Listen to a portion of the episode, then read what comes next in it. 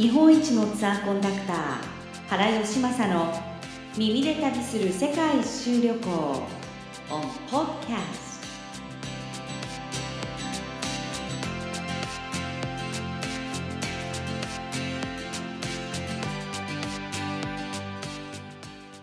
日本一のツアーコンダクター原義正さんです。原さんよろしくお願いします。こんにちは。よろしくお願いいたします。よろしくお願いします旅行の中で必ずちょっとこう話は絶対これを入れなきゃいけないなと私思うのがグルメなんですねはい。でこのオランダエリアのもうおすすめのグルメっていうのはどういうものがあるんですか？あ あのオランダはですね、ええあのグルメのまあ例えば三世界三大グルメとかですえね、えいろんな国がありますよね。ええ。で、オランダというとですね、ええ。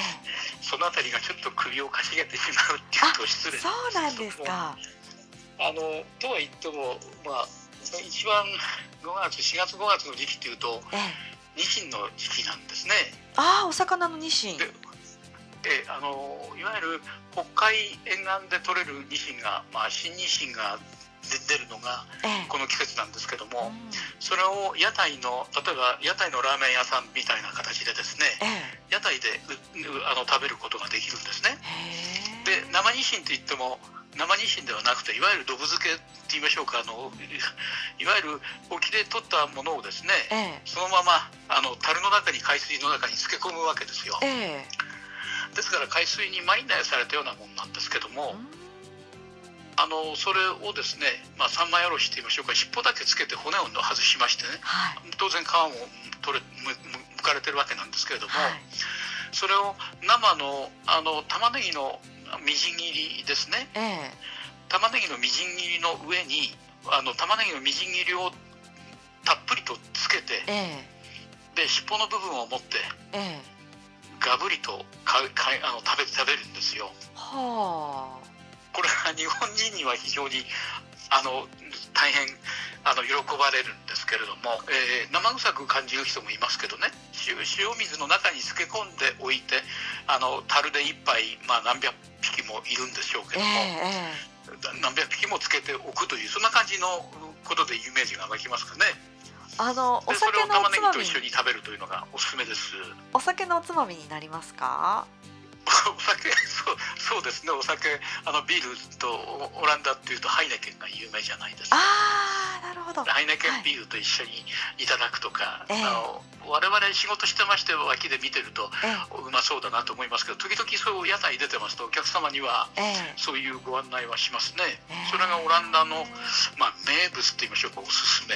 おすすめ。あとはあの面白いんですけどもああとはあのじゃがいもといわゆる根菜とですねじゃがいも玉ねぎですとか、ええ。それから人参とですね。はい。それからあのお肉を一緒に煮込んであの形崩れるぐらいに煮込んだ料理でええ。フッツポッツというのがあるんですね。はい。フッツポッツこれがオランダ料理として有名だと言われてますそれから面白いのがですねはい。あのいわゆる旧宗主国があのいわゆる今のインドネシアバリ島あの辺ですね、あの辺りのおあの東あのインド会社の時代にオランダが本拠地を置いていたというかあの辺にええ。オランダの植民地だったわけですけども、はい。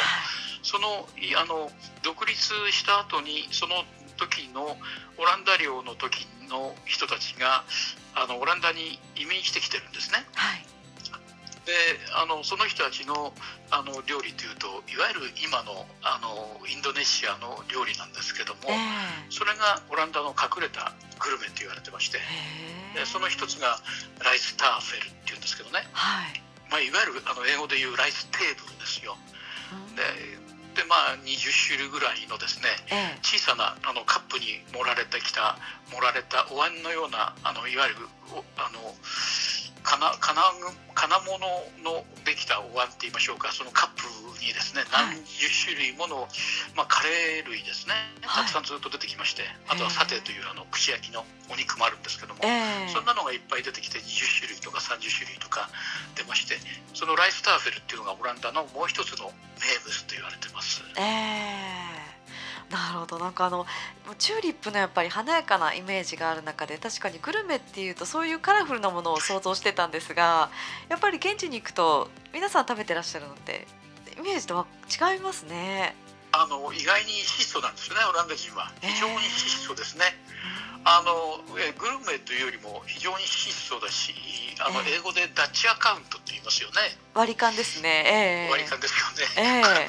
ダッチですから、ええ。オランダから来てるんですけども、はい。それぐらいケチだという国民性があるので無駄にしないんですよね。はあ。ですから、まあ、それは考え方すごくはいいとは思うんですけども、まあ、お隣のええ。ベルギーはあのフランスまたはフランス以上にグルメの国と言われてますけどね。あのベルギーの料理っていうのは大変世界的に知られてましてええ。あのおあの有名なミシュランの星がパリよりもああのブルッセルの方が多いとかいう言い方をするんですけどえねええ。であの海産物が北海沿岸ですから海産物が有名ですから海産物の料理もたくさんありますしい。その中でも、まあオランダでもそうなんですけどもムール貝ですよね。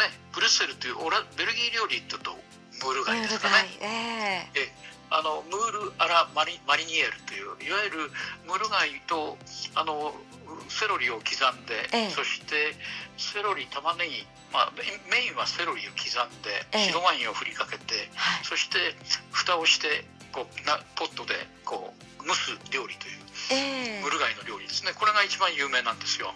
あもう想像しただけで食べてみたくなりますね。ね、これが、まあ、ベルギーの名物料理と言われてるんですけれども、ええ。そんな感じであのよく食べますけども面白いことに、あのグランプラスというあのグローテマルクトってオランダ語で言うんですけども、ええ。いわゆるグランプラスお大大広場ですね。大きな広場。ええ。それがあのブルッセルの有名なあの広場なんですけどもはい。あのそこは夏になりますと2年に1回なんですけども、ええ。花の絨毯。実際にあの生のな花を使いましてねええ。絨毯をあのように敷き詰めてええ。あのたのが有名なんですね。はあすごい。花の絨毯で2年に1回真夏にあの時期を決めていいくんですけどあの、ええ。あ見ら見ることができるんですけどもこれはもう最高に感動しますよねすごいロマンチックですね。これはもう素晴らしい景色ですから、ええ。喜ばれあのもうそれだけのために世界中から来てるんですよ。えでさっき申し上げたチューリップの季節とまた別の季節なんですけども、えええそんなのも見られるからその季節に行けたらいいあの考慮に入れられたらいいかなと思いますね。二年に一回しかやらないことなんですね。2年に1回真夏の時期ですね。ええそんなこともあるんですね。もう本当に、ええもうあまり想像して例えばの話すると あのあれですけどもあのベルギーはポンポンフリットといういわゆるあのフレンチフライですねええポテトのフライですよねえはい。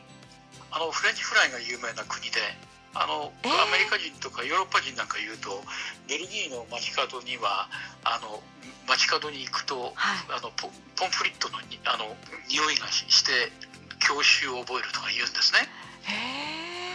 でそれそれをあのランチにしてるとかええ。いう人もいっぱいいましていやこれも屋台でうあの売られてましてね。え揚げたてのフレンチフライポンフリットをですねええ。あの山盛りあの紙皿にくれましてええ。でその上にけあの脇にケチャップがありましてね。ええ。ケチャップをたくさんかけて、はい。あのつまみながら食べるとかってそれが風物なんですね。いやベルギーっていうとそういうイメージなかったですね。そうですかはい。なんかやっぱグルメでこう迫ってみてもやっぱりそのいろんな地域の美味しいものだったり想像してお腹空きそうですね。はい。まあそんな中であの原さん特にこの地域で原さんがまあいろんなものを経験されてた中で原さんがもう次行った時に必ずこれは買うみたいなものってありますか？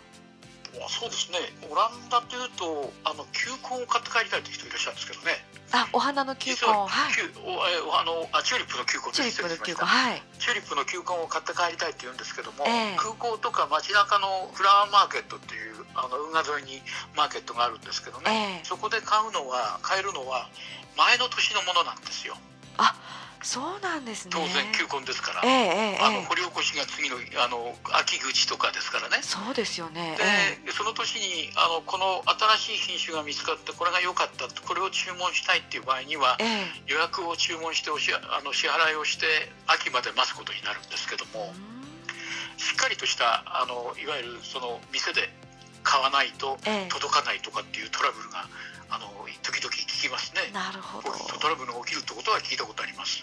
ちなみにそれを持ち帰るのってあの検疫的には大丈夫なんですか？もちろんあの証明書がありますから問題ないんですけども。大丈夫なんですえねえーですから休校を持って帰るというおつもりあの証明書がついてええ。あの買うことができるんですけどえも、ですから何かの検疫で見てもらってまたは羽田の検疫で見てもらえばいいんですけどね、ええ。であとはうん。あの器物ですねオランダっていうのは湿地のあの湿地ですからはい。あのいわゆるあの地面がほとんどが海抜ええ以下なんですよ、えでそれをそれを一番強く感じるのがあのスキッポールという、まあ、船のあの墓場という意味のオランダ語なんですけどえね、あのいわゆる英語でいうシップホールなんですけども、うんうんそれが海抜4メートルマイナス4メートルなんですよ、ええ。飛行機が着陸するときに思いっきりもう地面が目の前にあると思うのにぐっと下がるという感覚を一瞬覚えるっていうのがスキッポール空港なんですけども、ええ。